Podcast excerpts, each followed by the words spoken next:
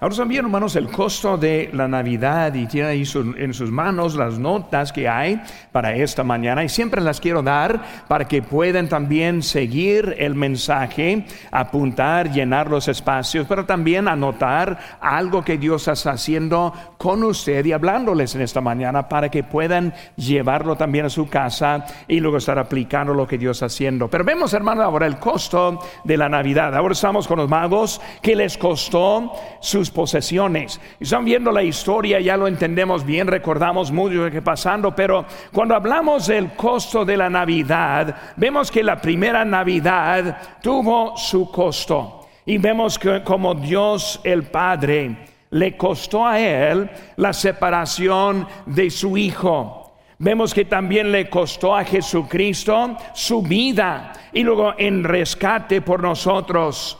Le costó también a José y a María de sus vidas que ellos tuvieron planeados, pero también vemos que le costó a los magos del oriente.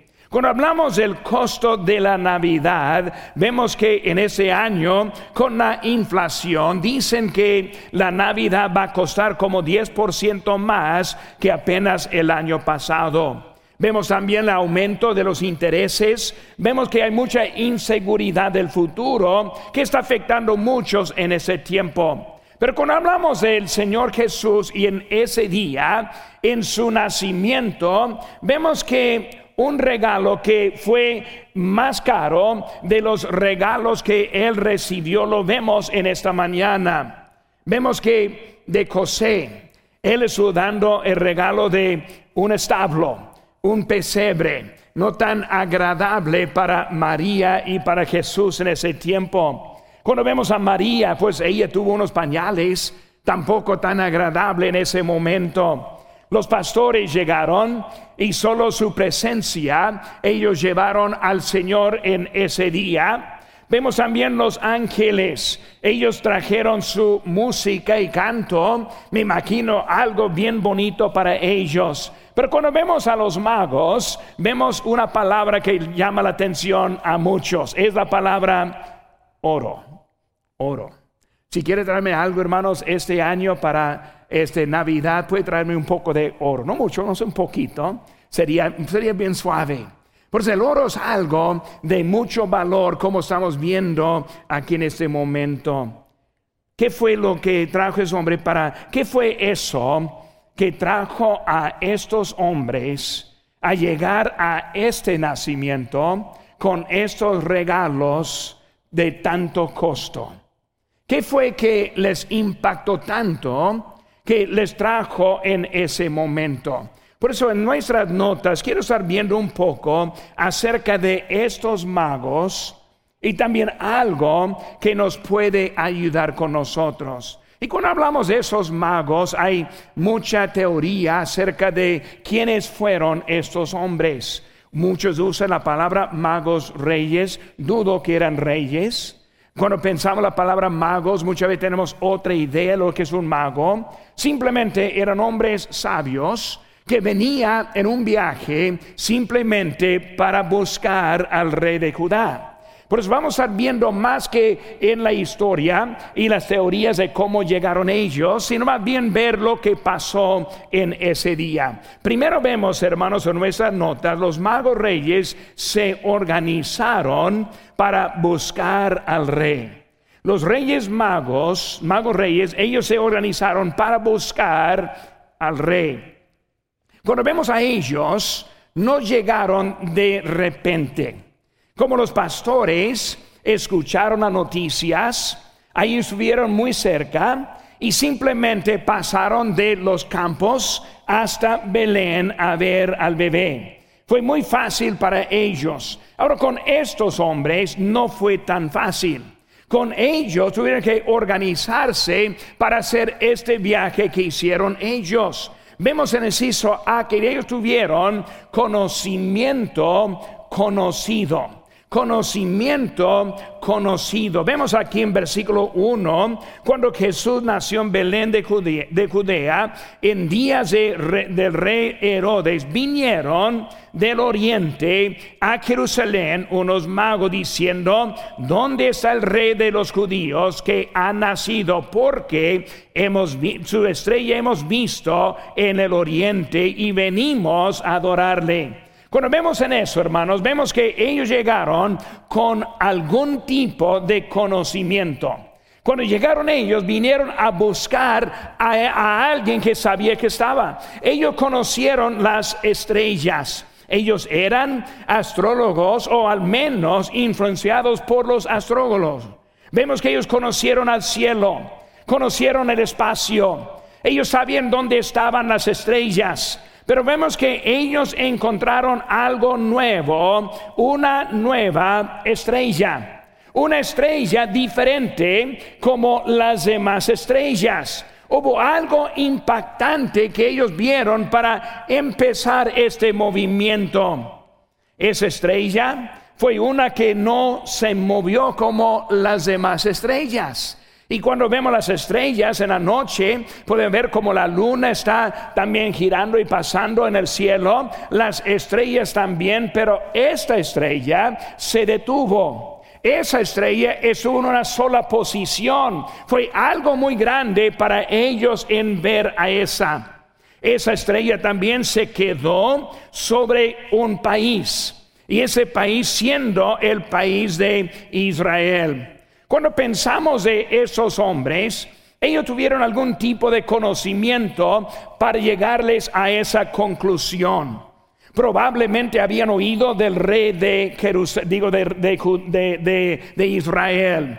Habían oído las historias en cómo su Dios hizo cosas grandes en los cielos y por eso supieron que algo estuvo pasando en ese, en ese lugar. Vemos, hermanos, que nosotros también tenemos conocimiento conocido. Cuando hablamos de nosotros hoy en día, no hay ningún hombre, ninguna mujer, ningún niño que puede decir con honestidad que no sabe que existe Dios. ¿Por qué? Porque tenemos un conocimiento ya conocido. Vemos ahí en Romanos 1:20 Dice, porque las cosas invisibles de Él, su eterno poder y deidad, se hacen claramente visibles desde la creación del mundo, siendo entendidas por medio de las cosas hechas, de modo que no tienen excusa. El que no puede ver la creación y llegar a la conclusión de un creador es uno de propósito, dejando al lado el conocimiento conocido. Ahora no quiero hablar bien feo a una persona que cree en la evolución, pero qué tanta, qué tonta la creencia de la evolución. Pensando que de una explosión llegó todo el orden que vemos. Viendo la diferencia entre hombres y animales, que no estamos evolucionando, sino que somos distintos y muy diferentes que cualquier animal que hay. ¿Cuánto hace desde que han visto un funeral de perros? Un perro se mata en la, en la carretera y lo están llevando para enterrarlo. ¿Cuántas veces hemos visto un luto? Los hombres somos diferentes. Sabemos que hay una finalidad en nuestra existencia en este mundo, pero que no termina en este mundo. Entendemos que somos diferentes simplemente por ver lo que hay en nuestro mundo. Por eso todos tenemos ese conocimiento. La Biblia nos dice que ese conocimiento es un conocimiento claro. Dice en Salmo 19.1, los cielos cuentan la gloria de Dios y el firmamento anuncia la obra de sus manos. Los que rehusan creer simplemente son rebeldes al conocimiento conocido que Dios nos ha dado. Los magos, ellos llegaron con un tipo de conocimiento. Sabía que algo hubo diferente allá. Nosotros nacemos también con un conocimiento. Y tal vez alguien aquí que no conoce a Cristo todavía, le quiero presentar en esta mañana. Porque Él vino como el Salvador de este mundo. Y los magos nos enseñan que los inteligentes, los ricos, los importantes pueden llegar a la misma conclusión que nosotros estamos hablando en este momento y están demostrando esa importancia en la vida. Sí, ve, hermanos, tuvieron un conocimiento, pero también confinado. Un conocimiento confinado. Tuvieron conocimiento, pero no un conocimiento completo. Nosotros tenemos conocimiento de la creación, conocimiento de los cielos, conocimiento viendo lo que hay, pero esa, esa información está confinada en sí misma, porque sabemos que no era suficiente para ellos. Pues en primer lugar, ellos llegaron a Jerusalén en vez de a Belén. Sabían que ahí estuvo, pero no tenían toda la información. Ellos fallaron por unas, unas cuatro a seis millas de distancia de donde estaba el rey. Por llegando a ellos fallaron porque les faltó en su conocimiento. El conocimiento claro nos pone en camino para encontrar la verdad completa. Viendo la naturaleza, viendo la creación, entendiendo que hay un Dios, no es todo lo que necesitamos, sino es que lo que nos va, eh, nos pone en camino para encontrar lo que es que necesitamos. Me imagino que todos, todos que estamos aquí presentes, sí creemos en Dios. No estamos aquí para probar si hay un Dios o no, pero tal vez no tiene la información completa para llegar a la conclusión del Salvador que está en nuestras vidas. Por eso ellos llegaron, pero llegaron al lugar, la ubicación incorrecta, porque les faltó en eso. Eh, hermano, dejando los paganos en el conocimiento confinado, les deja sin el conocimiento para ir al cielo. Enviamos misioneros para predicarles lo que a ellos les falta. Yo fui a México ahora, ahora hace casi como casi 40 años desde que yo fui a México. Cuando llegué a México, no fui para decirles que hay un Dios. Ya tuvieron ese conocimiento. Yo fui a México para decirles quién es Dios. Yo fui a México para enseñarles cómo conocer a Dios. Porque cuando nosotros enviamos misioneros es para llevarles lo que les falta en ese conocimiento. Los reyes, los magos aquí en el oriente, no habrían conocido al Hijo de Dios en su tierra del oriente. Ellos sí creían en Dios, pero ellos se movieron desde allá a buscar al Hijo de Dios quedándose simplemente en esa creencia no fue suficiente. Y si está alguien aquí en esa mañana con esa fe en Dios, necesita una fe que pasa desde Dios hasta el Hijo de Dios. Eso es la información completa que ellos tuvieron. Los que creen en Dios y que no han puesto su fe en Jesucristo para la salvación, está fallando unas cuatro a seis millas como los magos fallaron. Está cerca, pero no suficiente. Mejor que el oriente, pero todavía perdiendo lo que Dios tuvo para ellos. En esta mañana mi mensaje es para declarar a ese niño. También si hizo sé ellos encontraron el conocimiento completo. Versículo 5. Ellos le dijeron en Belén de Judea, porque así está escrito por el profeta. Cuando hablamos de ese conocimiento completo, es interesante que las escrituras les dio la información necesaria.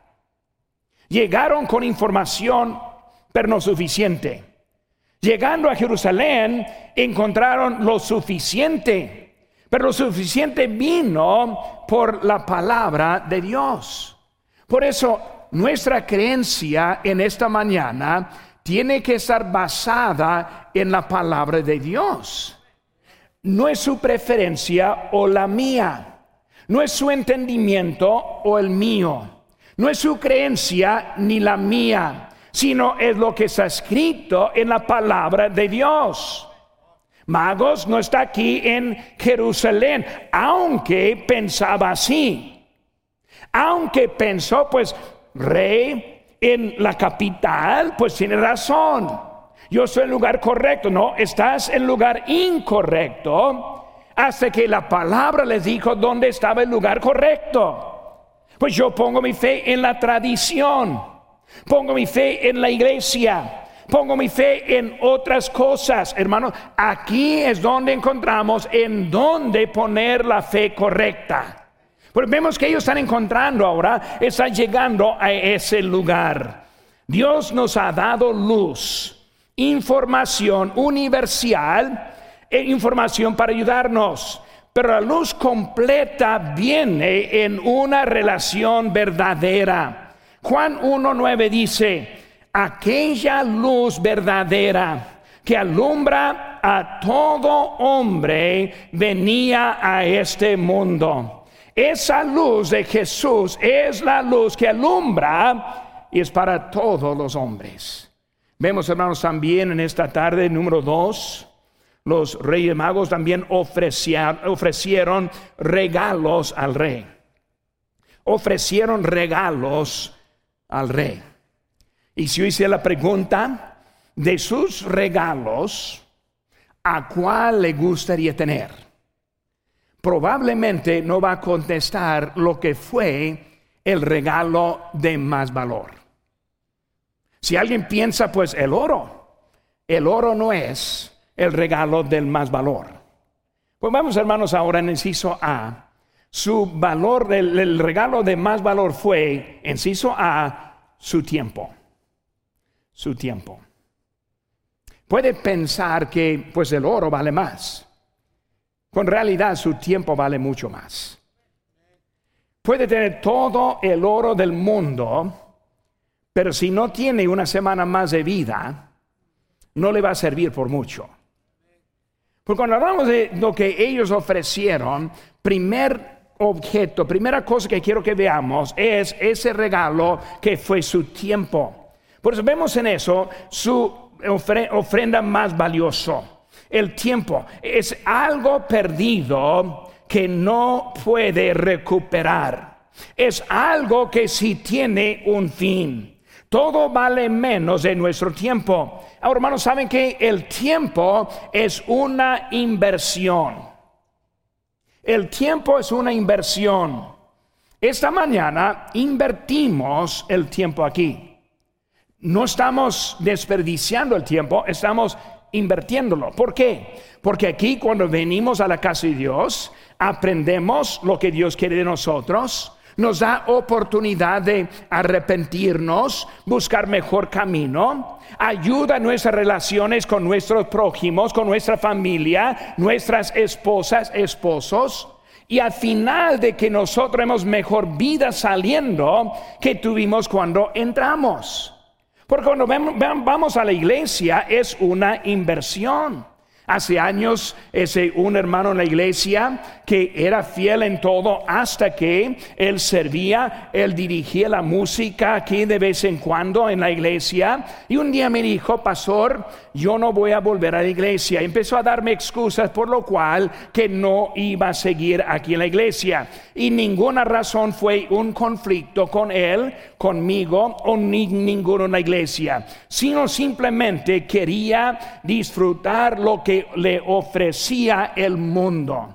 Y yo le aconsejé que fue mala idea lo que quería hacer, pero ni modo, él se fue. Menos de un año, este perdió a su esposa.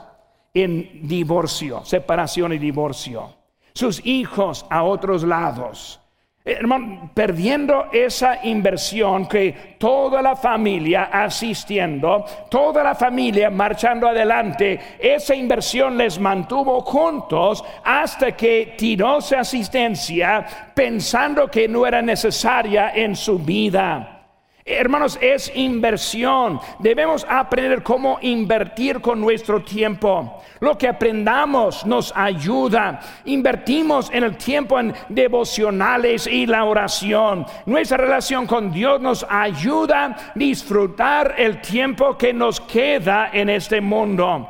Muchos no quieren invertir y hasta pierden todo lo que tienen. El tiempo. El tiempo, hermano, es muy fácil para desperdiciar. Hay muchos que viven su vida no haciendo nada. Yo tuve un tío que así fue su vida. Él fue un mi tío fue un tipo de como hoarder. Él siempre estuvo guardando cosas. Y su vida en sus últimos 10 años fue levantarse en la mañana y mover cosas. Y él estuvo moviendo cosas todos los días de toda su vida hasta que por fin se murió. Qué feo simplemente desperdiciando su, tiempo. No tenía tiempo invertido, sino simplemente tiempo en eso. Dice la Biblia en Efesios 5:16, aprovechando bien el tiempo, porque los días son malos. Hay mucho que quiere robarte de su, de su tiempo. Porque vemos que los reyes ahora, los magos aquí, están ahora dispuestos a invertir su tiempo su tiempo invertido buscando al rey. Número dos, hermanos, necesito ver sus talentos. Sus talentos. Hermanos, están demostrando sus talentos su conocimiento, sus habilidades. Ellos hicieron este viaje por sus talentos. No fue tan fácil viajar en ese tiempo. No era simplemente echar gasolina, y luego vamos a la carretera, ¿no? Fue con camellos, con animales, con siervos, con los que estaban ayudando, preparando comida, lo que había para llegar al destino en ese momento. Sus talentos. Ellos pudieron planear y hacer ese tipo de viaje. Dios quiere usar nuestros talentos. Y en realidad los talentos y el tiempo van juntos. Porque si tienen talentos, pero no tiene tiempo para usar esos talentos, para nada sirven sus talentos. Aquí en nuestra congregación, me imagino que algunos con talentos que no quieren sacrificar su tiempo para usar sus talentos. Tenemos lugares en donde puede servir, pero sí requiere su tiempo. Por eso es el momento para evaluar cuáles tesoros o cuál regalo quiere dar al Señor en este año pensando en estos magos. Su tiempo, su talento, número 3, inciso C, sus tesoros. Versículo 11, y al entrar en la casa, vieron al niño con su madre María y postrándose lo adoraron, abriendo sus tesoros le ofrecieron presentes, oro, incienso y mirra. Esos reyes, esos magos subieron en un viaje con una misión. Cuando permitamos que Dios nos use, Él nos capacita y Él nos equipa por lo que Él quiere. Ellos vinieron con un propósito con esos tres regalos. Cuando vemos eso, eh, eran instrumentos de Dios para enseñarnos de nuestro rey. Nuestras vidas tienen propósito de Dios para ayudar a alguien. Sus hijos necesitan conocer quién es Dios. Sus amigos, sus familiares necesitan saber quién es Dios. Él nos equipa nos capacita para que podamos con nuestras vidas mostrar quién es ese Dios. Porque vemos, hermanos, en los regalos y el simbolismo que hay en esos. Cuando hablamos del oro, el oro es algo que muestra un regalo digno para un rey. Si va a visitar a un rey, sería bueno llevar oro. No estoy planeando visitar a uno, pero si acaso pongo en mi agenda a visitar un rey, a lo mejor le, llevo algo, ¿verdad? De, de, valor. Es el rey, es el rey, digno del oro, digno de lo, de lo mejor. Nosotros venimos con nuestras ofrendas. ¿Por qué? Porque digno es nuestro Dios para mis ofrendas. Eh, eh, estoy mostrando que Él es el rey, yo soy el siervo. En vez de yo vivir no dando nada y pidiendo, todo de Él, está poniéndose a usted mismo como rey y Él como siervo. Uf, ahora estoy tirando pedradas, yo sí sé. Él es el rey, usted no. Necesitamos aprender, llegar a Dios ante el rey. Estamos llegando a Dios. Por eso vemos el, el oro. Voy a dejar ese lugar para este, darle poco, poco de tiempo para estar pensando. Segundo, vemos el incienso. El incienso, hermanos, es algo para un sacrificio. Es algo de olor suave. Es algo que quemaban en el lugar de santo. Y por eso vemos en ese momento que está demostrando que nuestro rey también es el sacrificio.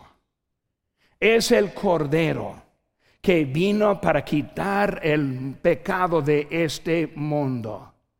Como el cordero ofrecido en sacrificio, nuestro Señor nacido, demostrado por los magos que es el sacrificio suficiente para nosotros. No necesitamos un confesario.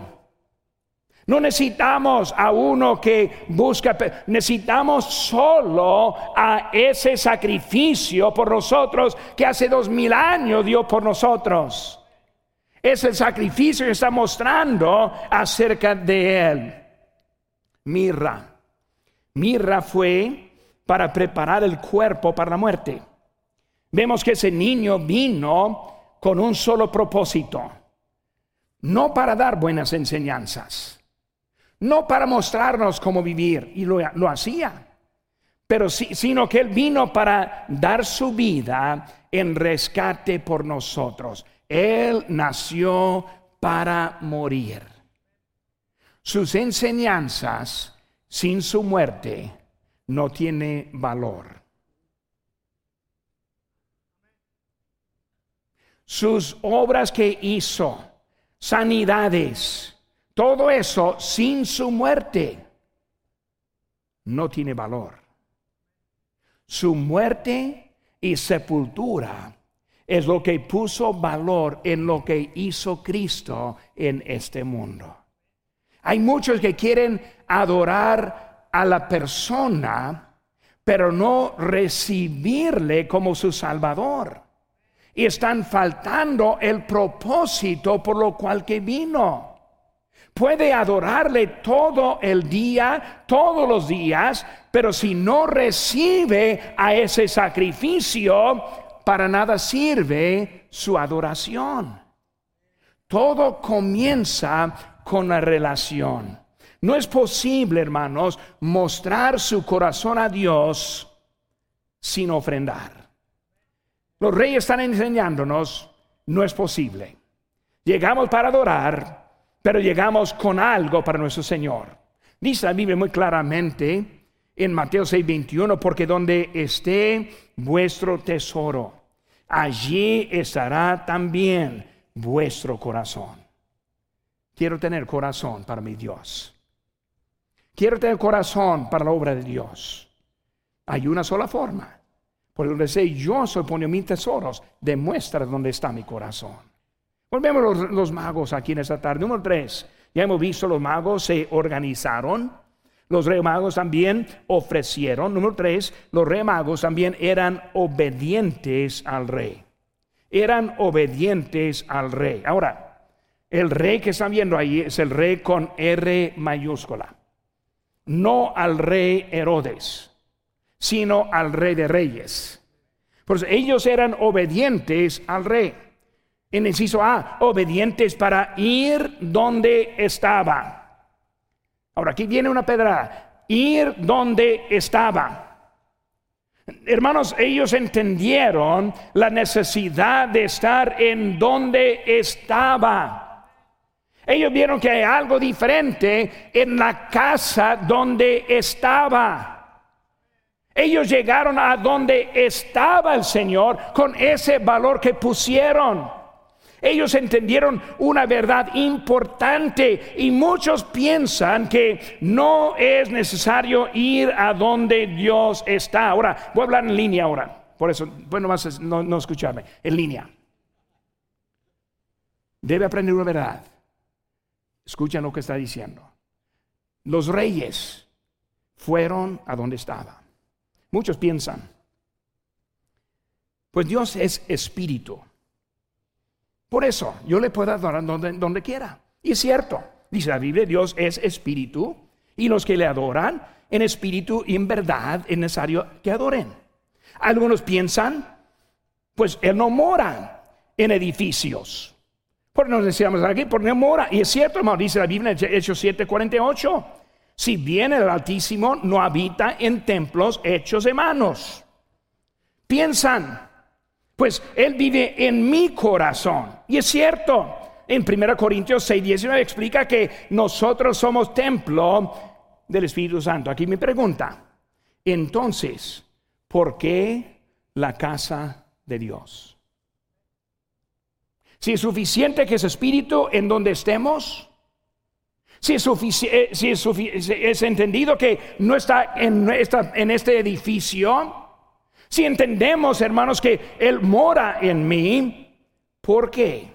Hermanos, hay muchos textos que conocemos como el de Hebreos 10:25, pero quiero que veamos dos textos en preciso. En Mateo 18, 20 dice, porque donde están dos o tres congregados en mi nombre, allí estoy en, yo en medio de ellos.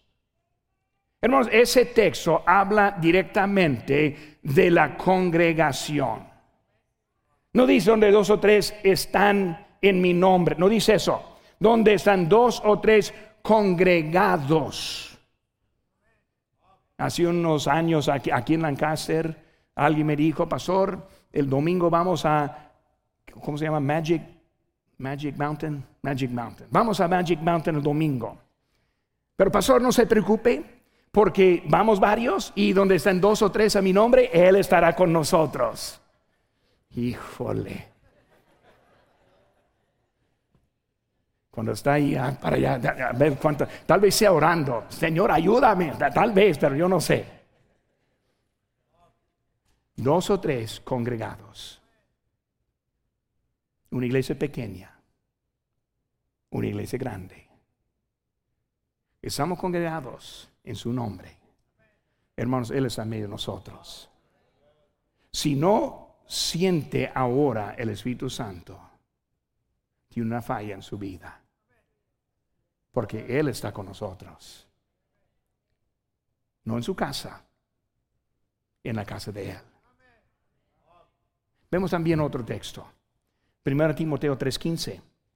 Para que si tardo, sepas cómo debes conducirte en la casa de Dios, que es la iglesia del Dios viviente, columna y baluarte de qué?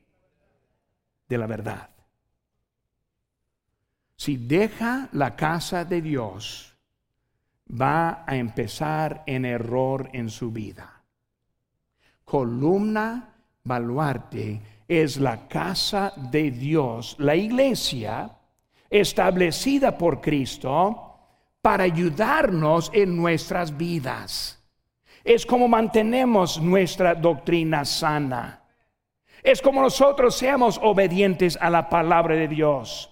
Hermanos, aunque tiene el Espíritu Santo, yo también, aunque Cristo vive en mí, también con ustedes, aunque no está aquí en estas paredes, él quiere que estemos en su casa para aprender toda la verdad de Él.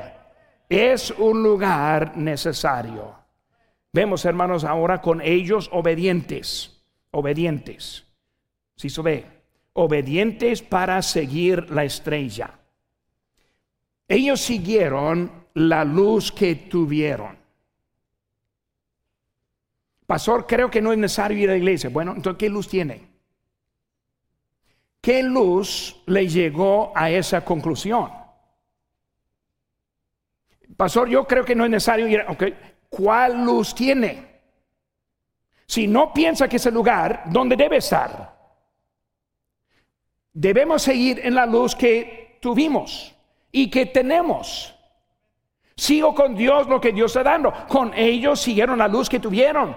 Y Dios nos da más luz. Hay la luz universal, pero también hay luz privada. Dice en Romanos 11, 29, porque irrevocables son los dones y el llamamiento de Dios. Es luz adicional. En un tiempo yo asistí a una iglesia como esta, hasta que Dios me dio un llamamiento que me dio más luz. Me capacitó, me envió, me puso en el ministerio. Es la luz que tengo ahora. Por eso estamos ahora siguiendo la luz que tenemos, esperando la luz que Él tiene. Si hablamos honestos, sí sabemos cuál es la luz. Pero, por ser rebeldes, nosotros queremos alterar la luz. Otra pedrada. En un tiempo pensamos, domingo en la mañana, domingo en la tarde, miércoles en la tarde. Llegamos a la conclusión, ah, no es necesario. Pues una misa una vez a la semana, un culto está bien. Y desviamos de la luz que tuvimos empezamos a buscar nuestro camino en vez de seguir lo que Dios tiene para nosotros. La luz lo llevó hasta donde estaba el Hijo. Sí, eso sé. Obedientes para seguir el Espíritu de Dios. La, la luz lo llevó al Señor. El Espíritu de Dios les dio más información Hermanos, ser salvo es necesario. No es todo lo que necesitamos.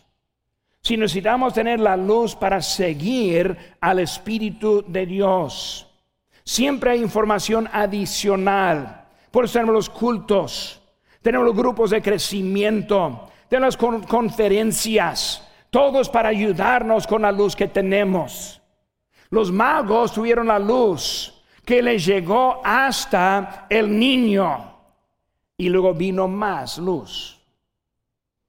Reyes, magos, no vayas, no vayan alrededor de ir por otro camino. Y obedecieron la luz adicional. ¿Acaso llegó en esta mañana con luz? Pero tal vez no luz completa.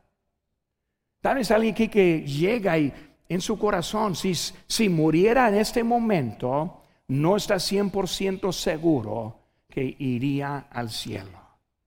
Estoy aquí para presentarles más luz. Dios le quiere salvar a través del Señor Jesucristo.